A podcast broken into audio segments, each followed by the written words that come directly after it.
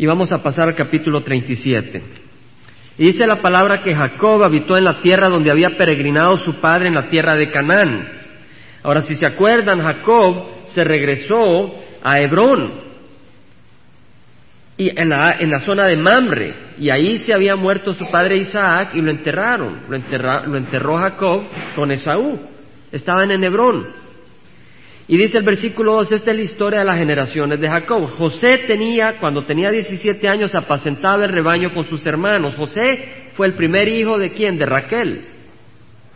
Tuvo dos hijos, el segundo fue Benjamín. Ahora, José tenía 17 años y dice, el joven estaba con los hijos de Bila y con los hijos de Silpa. Bila había sido la concubina, o era la concubina de Jacob, lo mismo que Silpa. Bueno, eran siervas, ¿verdad? Bila era la sierva de Raquel y Silpa la sierva de Lea, que se las habían dado a Jacob para tener más hijos. Dice que el joven estaba con los hijos de Bila y los hijos de Silpa, mujeres de su padre, y José trajo a su padre malos informes sobre ellos sobre esos hijos, los hijos de Silpa y Vila. ¿Verdad? No sé si José andaba de metido, ¿verdad? No tenía que andar hablando mal de sus hermanos, ¿verdad? Pero tal vez había algo que era serio y tal vez tenía que traer la atención de esa situación a su padre, no sé. Pero dice el versículo 3 que amaba Israel a José más que a todos sus hijos porque para él era el hijo de su vejez. José era el hijo preferido. Jacob tenía una preferencia y le hizo una túnica de muchos colores. Y vieron sus hermanos que su padre lo amaba más que todos sus hermanos, por eso lo odiaban. Odiaban a José porque su papá amaba a José más. Y no podían hablarle amistosamente. Y José tuvo un sueño y cuando lo contó a sus hermanos, ellos lo odiaron aún más. Y él les dijo, os ruego que escuchen este sueño que he tenido. He aquí, estábamos atando gavillas en medio del campo. Las gavillas son las las espigas de trigo envueltas, ¿verdad? Que ya se recogen en el campo. Dice, estábamos atando gavillas en medio del campo y aquí que mi gavilla se levantó y se puso recta, derecha. Y entonces vuestras gavillas se ponían alrededor y se inclinaban hacia mi gavilla. Si ya lo odiaban con este sueño, pues lo requeteo que odiaban. Y sus hermanos le dijeron, ¿acaso reinará sobre nosotros? ¿O acaso te enseñoreará sobre nosotros? Y lo odiaron aún más por causa de sus sueños y de sus palabras. Imagínese, lo odiaban porque su papá lo amaba a él más que a los demás. Y encima tiene un sueño que obviamente se lo dio Dios. Y viene y en vez de quedarse callado, le dice, pues yo soñé que mis gavillas se pararon y las de ustedes se doblaron a la mía. Lo odiaban. Tuvo otro sueño y lo contó a sus hermanos diciendo, he aquí he tenido aún otro sueño. Y aquí el sol y la luna y once estrellas se inclinaban ante mí. Si hubiera tenido ese sueño que lo tuvo, se podía haber quedado calladito, ¿verdad? Pero se lo compartió a sus hermanos y él se lo contó a su padre y a sus hermanos y su padre lo reprendió y le dijo, ¿qué es este sueño que has tenido? ¿Acaso yo, tu madre y tus hermanos vendremos a inclinarnos hasta el suelo ante ti? Y sus hermanos le tenían envidia, pero su padre reflexionaba sobre lo dicho. En el, en el libro de Apocalipsis vemos de que Israel es mencionada como una mujer con el sol y la luna. ¿verdad? No es María, no es la Virgen María, es Israel, ¿verdad? Versículo 12. Después sus hermanos fueron a apacentar el rebaño de su padre en Siquem. Acuérdese que estaban en dónde? En Hebrón, en Mamre. Pues Siquem quedaba 80 kilómetros al norte. Entonces Jacob manda a los hermanos de José a apacentar el rebaño a Siquem. ¿Por qué fueron a Siquem 80 kilómetros? Buscando pastos pastos verdes, donde se pudiera alimentar las ovejas. E Israel dijo a José, Israel es Jacob, tiene el nombre de Israel. Le dijo a José, ¿no están tus hermanos apacentando el rebaño en Siquén? Ven y te enviaré a ellos. Y él le dijo, iré.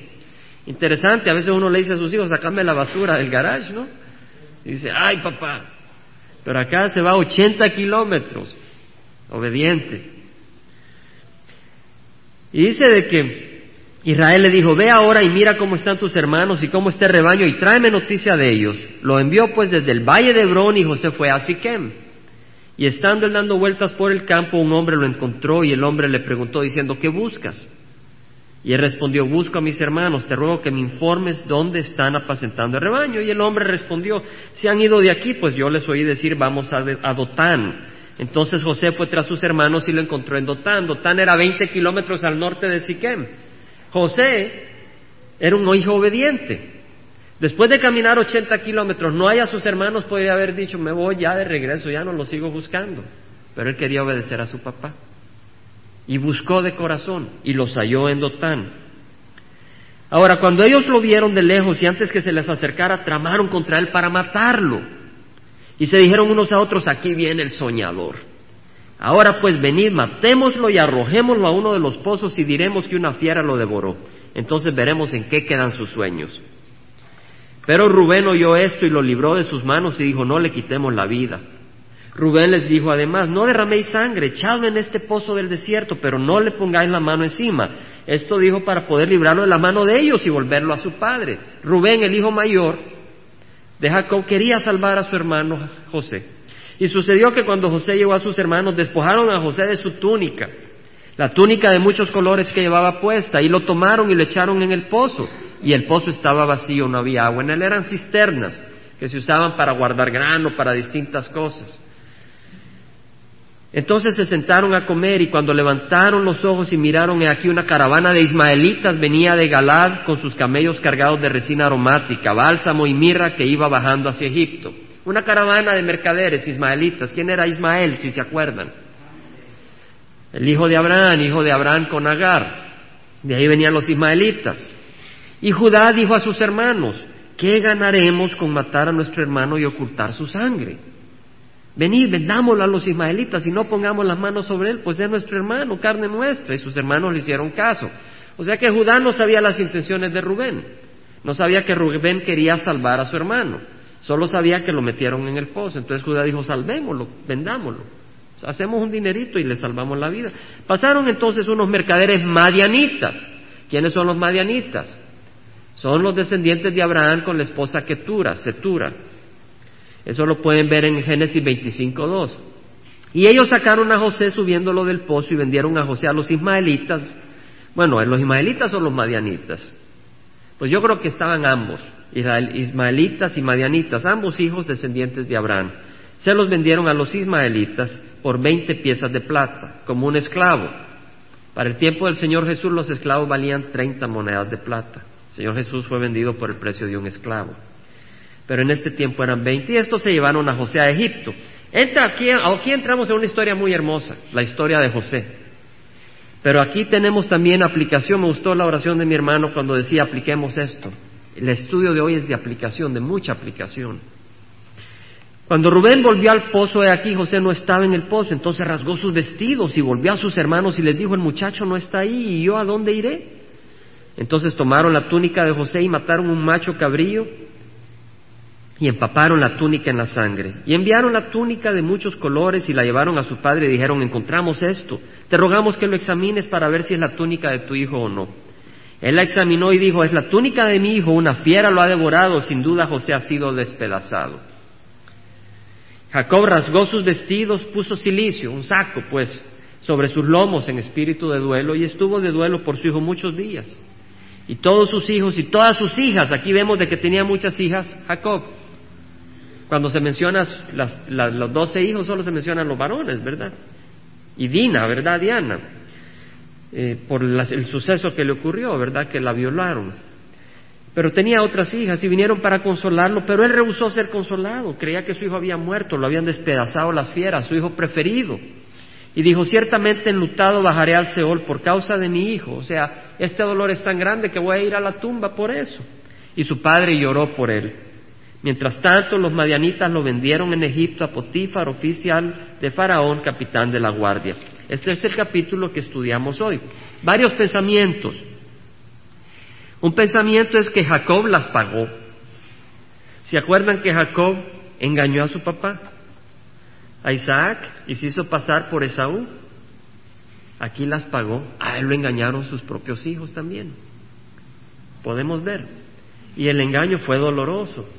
Imagínese creer que su hijo, el que ama con todo su corazón, está muerto, despedazado por fieras. Y la Biblia dice en Gálatas 6, 7 y 8, ¿verdad? No os dejéis engañar. Todo lo que el hombre siembra, todo lo que el hombre siembra, eso cosecha. El que siembra para su propia carne, de su carne, cosechará perdición, corrupción. El que siembra para su espíritu, de su espíritu cosechará vida eterna. Entonces sí, pudo ser perdonado Jacob, pero recosecha lo que siembra. ¿Quién de nosotros no ha cosechado lo que siembra? Yo he cosechado mucha amargura, o sea, fruto amargo de lo que he sembrado. Y el Señor me ha perdonado, pero me ha permitido saborear el fruto, para que sepa por qué Él no quería que tomara de esa cosecha. El Señor, porque me amas, nos está modificando y transformando a su imagen y nos permite cosechar cosas amargas para saber, para saber. Esa es una parte. La otra parte podemos ver que José fue vendido por quién? Por los hermanos, los hermanos en la carne. Ahora, ¿qué pasaba en esa familia? Habían envidias, habían celos. ¿Se acuerdan la, la, la división que existía entre Rebeca y Lea? Esa competencia entre una hermana y la otra. ¿Verdad? Que una le quería dar hijos a su esposo y la otra le quería dar hijos y salir adelante y ganarse el amor de su esposo. Lea quería ser la preferida de su esposo, Rebeca era la preferida, pero quería hijos. Habían celos, había competencia, había división, había revanchismo. Hermanos, en nuestros hogares a veces hay. En nuestros hogares a veces hay celos. A veces hay división. En la congregación puede haberlo, en el trabajo hay. En el trabajo hay muchos celos muchas envidias, muchas tramas. También podemos ver el amor preferencial que tenía Jacob a su hijo José. ¿Y por qué lo amaba más? Simplemente porque era su hijo que le nació en la vejez. Era por circunstancias. El amor de Jacob a su hijo José era circunstancial, dependía de las circunstancias, era condicional. El amor de Dios para nosotros es incondicional. El Señor murió por nosotros cuando éramos pecadores. Incondicional, no lo merecíamos y así murió por nosotros, así nos ama. A eso sí, si nosotros nos alejamos de su amor, nosotros, Él no nos está enviando al infierno, nosotros nos estamos enviando. ¿Entendemos? Porque Él abre las puertas de amor y de vida eterna a nosotros. Pero si nosotros decimos, no, yo no quiero estar ahí, si no estamos en el cielo, ¿dónde estaremos? En el infierno. No es que Él nos mande, es que nosotros ahí nos quedamos. Es más, estamos condenados antes de recibir a Cristo, porque dice, la paga del pecado es muerte, muerte espiritual, porque el alma es eterna. Entonces la muerte que está hablando es muerte espiritual, además de muerte física. Pero Cristo venció resucitando. ¿Y por qué es importante la resurrección de Jesús? Porque si no tuviéramos a Jesús vivo, ¿quién intercedería por nosotros? ¿Entendemos? Por eso la resurrección es muy importante. Muchas veces yo decía, bueno, yo sé que Cristo murió y eso es importante, pero ¿por qué es tan importante la resurrección? Es por eso. Si Cristo no hubiera resucitado, ya no habría nadie intercediendo por nosotros ante el Padre. Pero Cristo está intercediendo ante el Padre porque Él resucitó y Él vive. Gloria al Señor. Pues ahora vamos a ver de los celos. Hablemos de dos celos. Hay celos buenos y hay celos malos. Hay celo bueno y saludable. Y hay un celo malo que viene de Satanás. Vamos a empezar por el celo bueno y saludable. He tomado bastantes notas porque realmente quería investigar más el tema. Quería investigar más el tema. El Señor me puso en el corazón hacerlo. Dice, un corazón celoso es aquel que está vigilante en forma posesiva y protectiva por alguna persona querida. El corazón celoso es sensible y resiente la pérdida de afecto por parte de alguien. En ese sentido, el celo, en la medida apropiada, es justificado, es justo y es saludable en muchas circunstancias. Por ejemplo, un marido, un marido desea el amor y el afecto conyugal de su esposa, a menos que no la ame, ¿verdad? Un marido desea el amor de su esposa. Y es normal que el hombre que ama a su esposa resienta si alguien trata de hacerle avances amorosos a su esposa. ¿Cierto? La falta de celo por parte de un marido cuando alguien le hace avances amorosos a su esposa es una enfermedad. Es algo que anda anormal. Un marido, si alguien trata de acercársele a su esposa con avances amorosos, un marido tiene que celar a su esposa en ese sentido. Es un celo saludable que muestra que hay amor, que hay una relación. No estoy diciendo un celo enfermizo, ¿verdad? Que tal vez alguien platicó con la esposa y llega uno con la pistola, ¿verdad? No te me le acerques. Eso ya es enfermizo, ¿verdad? Fácil irse a los extremos. Tenía un profesor de ética bíblica, se, llamaba, se llama Robertson McQuilkin, lo respeto mucho, un gran siervo del Señor, y decía, es muy fácil irse a los extremos y no tener un balance. Y así ocurre en la iglesia, que los regalos del Espíritu Santo ya no existen, dicen unos, ¿verdad? Y, que se hablan en lenguas, oh, ya eso es, no es así, que esos regalos ya no, un extremo, y el otro que uno no puede, eh, si no hay gritos y saltos, no está el Señor. Entendemos los dos extremos, ¿verdad? No hay un balance, un balance bíblico. Hay un celo divino también de Dios por Israel. Dios cela a Israel. La relación entre Dios y su pueblo escogido Israel en el Antiguo Testamento es expresada en una forma imaginaria y alegórica como la relación entre un esposo y una esposa. Por cierto, hoy estaba leyendo en el libro de Ezequiel donde el Señor le habla a Israel como le habla a su esposa. De tal manera que Dios condena a Israel de adúltera. Le dice, tú eres una adúltera cuando en lugar de amar a Dios, el pueblo de Israel corre tras ídolos. ¿Entendemos? Le dice, eres adúltera, o sea, la ve como una esposa, que en vez de correr al Dios que le ha dado vida, que la ha bendecido, corre tras otros dioses falsos. Dios cela a Israel, pues la ama. Dios ama a ese pueblo que él sacó de Egipto. Y sufre cuando ese pueblo, en vez de responder a su amor, corre tras intereses distintos, enfermizos, intereses por engaño, que la encadenan en oscuridad y destrucción. También hay un celo de Cristo por su iglesia. Cristo cela a su iglesia. Semejante a la relación de Dios con Israel en el Antiguo Testamento, tenemos la relación de Cristo y su iglesia en el Nuevo Testamento. Cristo ama a su iglesia. Y la relación entre Cristo y su iglesia es presentada como la relación del novio, Cristo, y la novia, la iglesia, desposada con él, esperando las bodas del Cordero. ¿Cierto? Pablo escribió sobre su esfuerzo por presentar a Cristo, por presentarle una iglesia sin mancha, pura y digna. En el Nuevo Testamento leemos que Pablo dice, celoso estoy de vosotros con celo de Dios, pues os desposé a un esposo para presentaros como virgen pura a Cristo. O sea que Pablo se ve como el casamentero acá. ¿Entendemos? Que viene y agarra a la iglesia de Corintio, era la carta a los Corintios, la segunda carta, dice, ah, los estoy presentando como una virgen pura a Cristo. Estoy celoso por eso. ¿Por qué? Porque amaba al Señor Jesús. Y él quería presentarle esa virgen a Jesús o sea, un pueblo puro, limpio. Ahora, Juan Bautista también es mencionado en el Antiguo Testamento, en el Nuevo Testamento como el amigo del novio. Y en el Evangelio de San Juan vemos que llegó una oportunidad donde los discípulos de Juan Bautista llegaron a Juan y le dijeron, mira, el Señor, el que tú eh, bautizaste, está llevándose más gente. Y está bautizando más gente. O sea, los discípulos de Juan tenían celo por Juan porque le amaban. Pero Juan dice, no, yo no soy el novio. Y el novio, el amigo del novio, que soy yo, dice Juan, el amigo del novio se alegra porque la novia estaba siendo presentada al novio. O sea, el novio estaba siendo presentada a la novia. Dice, ustedes mismos me son testigos de que dije, yo no soy el Cristo, sino que he sido enviado delante de él. Juan Bautista fue enviado para presentar el novio a la novia, a la iglesia. Y también fue enviado para preparar a la novia para recibir al novio. El que tiene la novia es el novio, pero el amigo del novio que está ahí lo oye, se alegra en gran manera con la voz del novio y por eso este gozo mío se ha completado. Vemos el celo, ¿verdad? También hay otro celo, que es bueno, el celo del siervo de Dios. Una novia enamorada de su novio no permitirá que hablen mal de su novio, ¿cierto? Vaya alguien a hablarle mal de Eligio a Mariana. Yo creo que no la va a ver con sonrisas. ¿Verdad?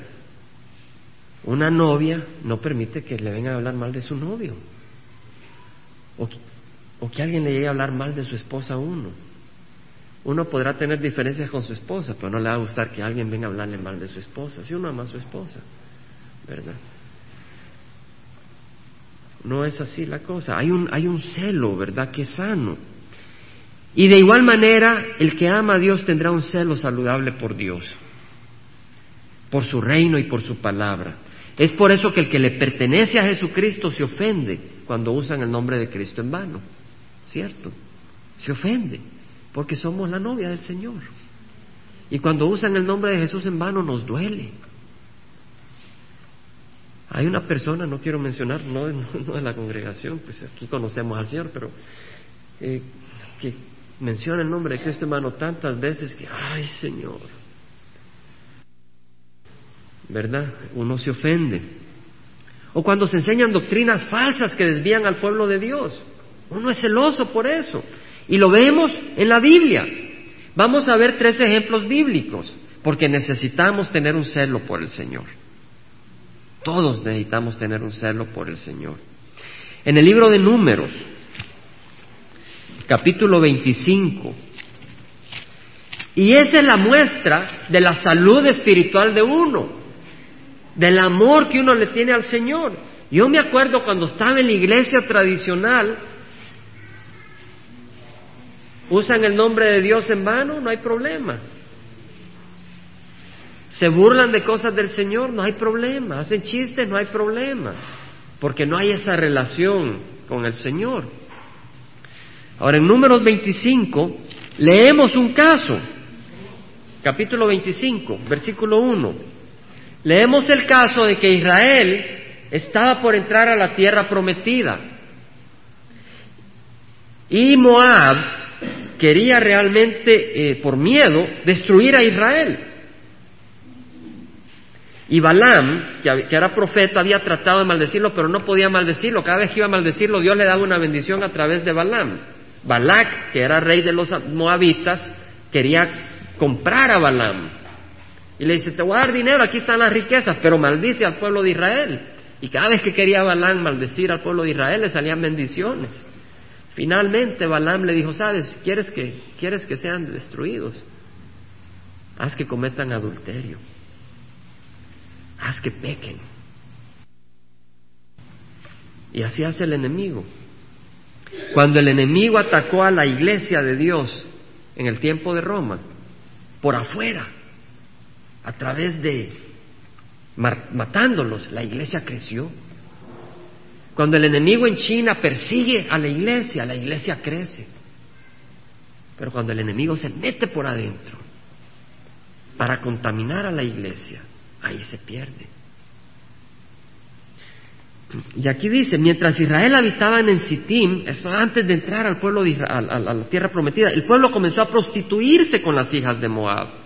¿Qué pasaba? El servicio que tenían, vamos a leer un poco más, y éstas invitaron al pueblo a los sacrificios que hacían a sus dioses, y el pueblo comió y se postró ante sus dioses. Hermanos, la adoración de los moabitas a sus dioses, a Balaam, implicaba relaciones íntimas sexuales. O sea que lo que hizo Moab fue mandar a sus jóvenes más hermosas, a las muchachas más bonitas, para que fueran a adorar a sus dioses falsos. Y la adoración consistía en intimidad sexual ante sus ídolos. Así adoraban a sus dioses. Y los judíos se atrajeron en la carne, oh, mira qué muchacha más bonita, pues vamos. Así Israel se unió a Baal de Peor y se encendió la ira de Jehová contra Israel. Y Jehová dijo a Moisés, toma todos los jefes del pueblo, o sea, los jefes que estaban en esta revuelta, y ejecútalos delante de Jehová a plena luz de día, para que se aparte de Israel la ardiente ira de Jehová. Jehová ve a Israel como su esposa. ¿Entendemos? Y no va a permitir que su esposa ande tras otros hombres. ¿Verdad? Y la disciplina, la castiga para que recapacite que es su esposa. Entonces Moisés dijo a los jueces de Israel, cada uno de vosotros mate a aquellos de los suyos que se han unido a Baal de peor. Y he aquí que un hombre, uno de los hijos de Israel, vino y presentó una madianita a sus parientes. Uno de ellos, que se metió en, ese, en, ese, en esa práctica, iba todo orgulloso con una muchacha, exhibiendo a la joven.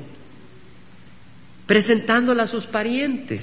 Hoy en la televisión encendemos y vemos que la gente exhibe su pecado públicamente, ¿cierto? En los talk shows, los talk shows. Exhiben el lesbianismo, el homosexualismo, no, los que lo cometen son dignos de, tenemos que tener misericordia de ellos, ¿entendemos? Pero el pecado es horrible. Y el Señor quiere salvarles a ellos. Pero vemos cómo el enemigo hace que las personas exhiban su pecado públicamente. Que el licor, que los abusos, que la codicia, que la avaricia, y ahí salen todos materialistas, felices, exhibiendo su pecado públicamente. Y dice que a la vista de toda la congregación de los hijos de Israel que lloraban a la puerta de la tienda de reunión, cuando lo vio Finés, hijo de Eleazar, hijo del sacerdote Aarón, se levantó de en medio de la congregación y tomando una lanza en su mano fue tras el hombre de Israel, entró en la alcoba y los traspasó a los dos. Agarró una flecha, una lanza, y fue corriendo y se los aventó a los dos. Iban a entrar a la alcoba a tener sus relaciones. Al hombre de Israel y a la mujer los atravesó por su vientre y así cesó la plaga sobre los hijos de Israel. Y los que murieron por la plaga fueron veinticuatro mil. Dios mandó una plaga y murieron veinticuatro mil. Entonces habló Jehová a Moisés diciendo, Finés, hijo de Eleazar, hijo del sacerdote Aarón, ha apartado mi furor de los hijos de Israel porque mostró su celo por mí entre ellos. Y en mi celo no he destruido a los hijos de Israel, por tanto di, he aquí yo le doy mi pacto de paz. Y será para él y para su descendencia después de él un pacto de sacerdocio perpetuo, porque tuvo celo por su Dios e hizo expiación por los hijos de Israel. A partir de este momento, la descendencia de Finés iba a tomar el puesto de sacerdotes. Ahora nosotros somos sacerdotes, ¿cierto? Lo dice el libro de Pedro. Y si somos sacerdotes del Dios Altísimo, todos los que tenemos a Cristo Jesús, dice la Biblia, ¿verdad? Ya lo hemos leído. Si somos sacerdotes del Dios Altísimo, nuestro gran sumo sacerdote es Jesucristo, nadie más. Y si esa es la situación, tenemos celo por nuestro Dios, ¿cierto? Amén. Pues vemos un caso de celo divino del, pueblo de Dios, de Hay otro caso de celo de Jesucristo mismo, para que la gente no diga, hermano, eso fue en el Antiguo Testamento. Ahora, eso no quiere decir que nosotros en el celo, si vemos a alguien que está pecando contra el Señor, vamos a agarrar una lanza y lo vamos a matar, no. Pero en el celo por el Señor, si vemos de que está pasando alguna cosa, podemos arrodillarnos y por celo del Señor pedirle al Señor que limpie. ¿Entendemos? Tenemos celo del Señor por nuestra congregación, ¿cierto o no? ¿Quién tiene celo del Señor por esta congregación? Amén. Ojalá lo tengamos todos, porque esta congregación sea una congregación limpia y sana, entendiendo que todos somos pecadores. Amén. ¿Verdad? Pero entonces tenemos ese celo y lo que tenemos que hacer es cuando vemos que tal vez hay, el enemigo ataca es de rodillas pedir al Señor que esta congregación sea una virgen pura y limpia para el Señor. Esa es la manera de, resolver el celo que tengamos, ¿verdad? Ahora, en el Evangelio de San Juan capítulo 2 tenemos un caso donde el Señor muestra su celo. El versículo 13 dice que la Pascua de los judíos estaba cerca. Y Jesús subió a Jerusalén y encontró en el templo a los que vendían bueyes, ovejas y palomas y a los que cambiaban dinero allí sentados. Y haciendo un azote de cuerdas, echó a todos fuera del templo con las ovejas y los bueyes, desparramó las monedas de los cambistas y volcó las mesas. Y dijo a los que vendían palomas, quitad esto de aquí, no hagáis de la casa de mi padre una casa de comercio. Sus discípulos se acordaron que estaba escrito, el celo por tu casa me consumirá. Amén. Estábamos hablando de la iglesia, ¿verdad? De la congregación. ¿Verdad? Ahora, aquí, o sea, no, no estoy comparando, no lo tomen a mal, ¿verdad? Estamos hablando de que, sin embargo, pues hay un celo porque la casa del Señor sea pura, ¿verdad? Pero aquí sí había un gran desorden. El templo de Dios estaba siendo prostituido. Los sacerdotes vendían ganado, eh, ovejas, esto y el otro. ¿Para qué? Para poder hacer dinero. O sea que venían, los, venían algunas personas con sus ovejas y les decían, tu oveja no está limpia, tu oveja no es aceptable a Dios pero yo te puedo vender una aceptable a Dios. Y se la vendían al triple de precio. Entonces venían ellos todos tal vez con puras penas habían ahorrado su dinerito, compraban esa oveja para ofrecerla al Señor. ¿Verdad? A veces algunos venían de muy lejos y no traían su ganado, entonces lo que hacían era vender su ganado en sus tierras lejanas y se llevaban el dinero, llegaban al templo y decían, quiero comprar porque quiero sacrificar al Señor. Entonces le vendían las ovejas al triple, al cuádruple de precio. Hermanos, ahora vemos eso a cada rato. Usted enciende la televisión y si usted quiere la bendición del Señor, compre esta agüita, compre esta crucecita. ¿Verdad? O si quiere una bendición de mil dólares a este ministerio y Dios lo va a bendecir. Un engaño, ¿verdad? Porque si él tiene tanta fe que vea y le pida al Señor, el Señor le va a hacer llover dinero del, del cielo. Pero lo que no estafe a la gente. Pero el Señor tenía celo, ¿verdad? El Señor Jesucristo mostró ese celo. Pero no solo el Señor Jesucristo, sino sus siervos. Y vemos que el medio hermano de Jesús, Judas, en la epístola de San Judas, antes del libro de Apocalipsis, en la epístola de San Judas, es solo un capítulo, así que no hay más capítulos. En la epístola de San Judas, el versículo 3, lo tenemos, hermanos. Versículo 3 dice, amados, amados, gloria al Señor, ¿verdad? Somos amados por el Señor. Amados, por el gran empeño que tenían escribiros acerca de nuestra común salvación. Tenía un, tenía un gran esfuerzo para escribirles acerca de esa salvación que tenemos. A veces se nos olvida la salvación, nos fijamos en los problemas y andamos angustiados. Pero Judas dice, quería escribirles de la gran salvación, pero he sentido la necesidad de escribirles exhortándolos, animándolos a contender ardientemente por la fe. Cuando me vinieron estos testigos a la casa, hace dos sábados, me dice, no queremos arguir. No, yo no quiero arguir, pero sí quiero contender por la fe. Lea el libro de Judas. Aquí nos obliga el Señor a contender ardientemente por la fe.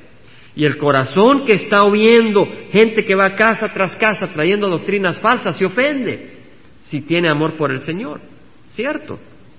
Y el Señor nos llama a contender ardientemente por la fe que de una vez para siempre fue entregada a los santos.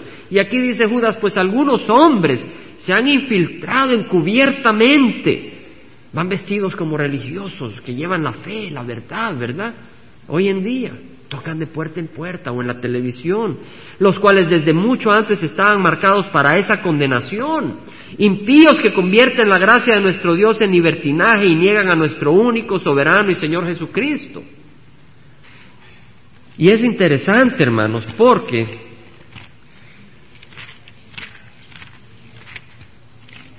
estaba leyendo, estaba compartiendo con una hermanita a la que le tengo mucho afecto, que le han dicho que el Señor eh, ya vino, ¿verdad? En 1915, ¿verdad? Que está reinando. Le digo, bueno, si está reinando, no estaría este desorden en el mundo, ¿cierto? No estaría este desorden.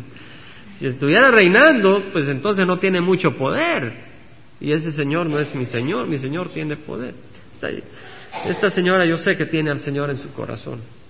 Eso siento yo en mi corazón. Ella ama al Señor. Pero ahí llegan a mentirle y le mienten y le dicen cosas. Interesante, aquí el Señor nos dice que Él ya viene pronto. Dice, de la higuera aprender la parábola.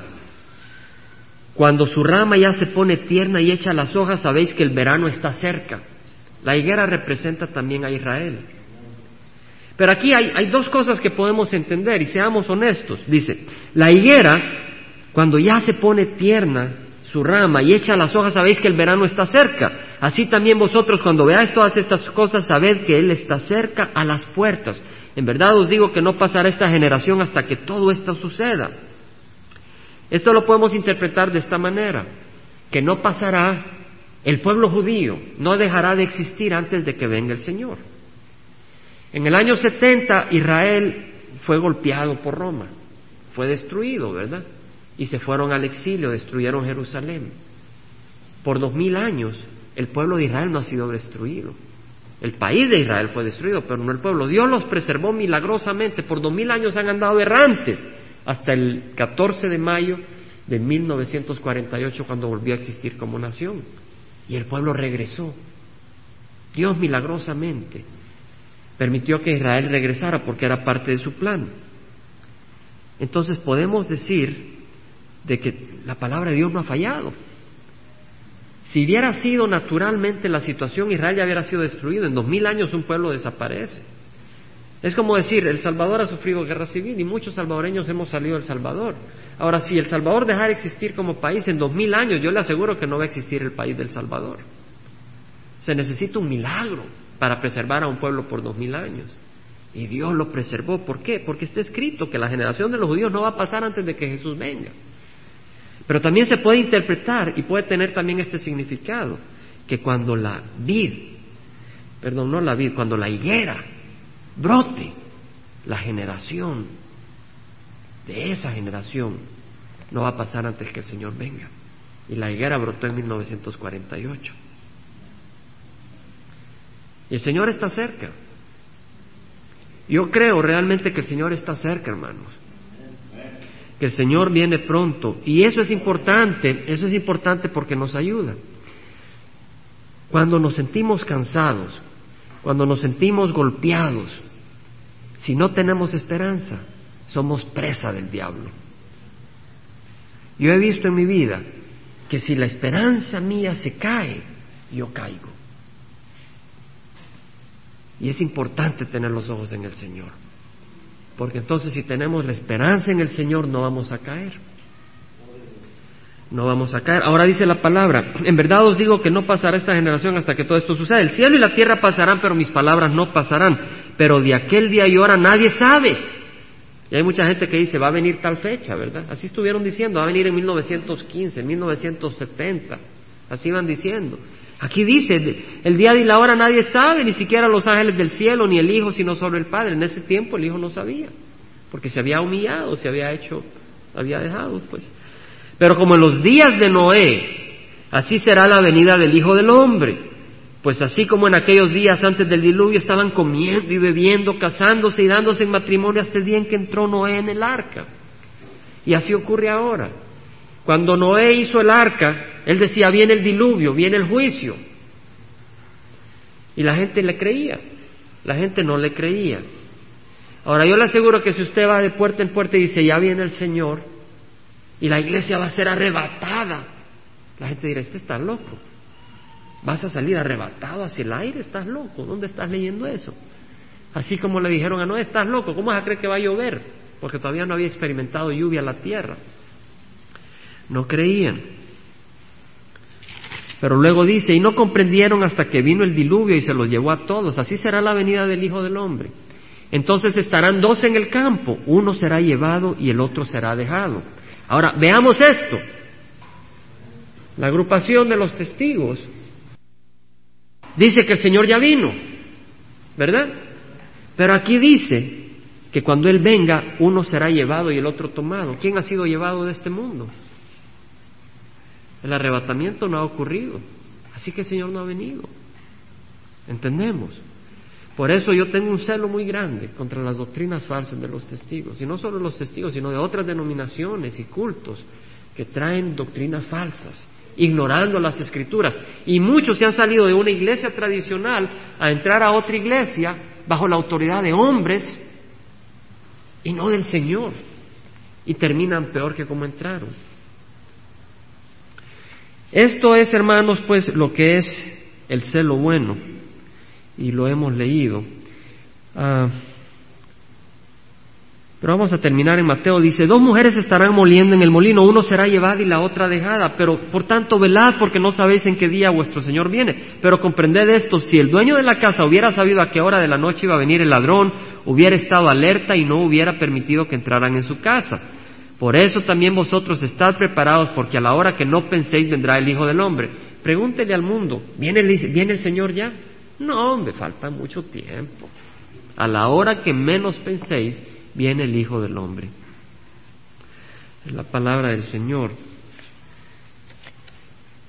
Hermanos, vamos a terminar acá, porque me falta la mitad y no quiero que nos atrasemos mucho. Ah, vamos a pararnos. Pues hoy hablamos nomás de la mitad. hablamos del celo bueno. Y con el favor del Señor vamos a hablar del celo que viene del enemigo el próximo domingo, con el favor del Señor.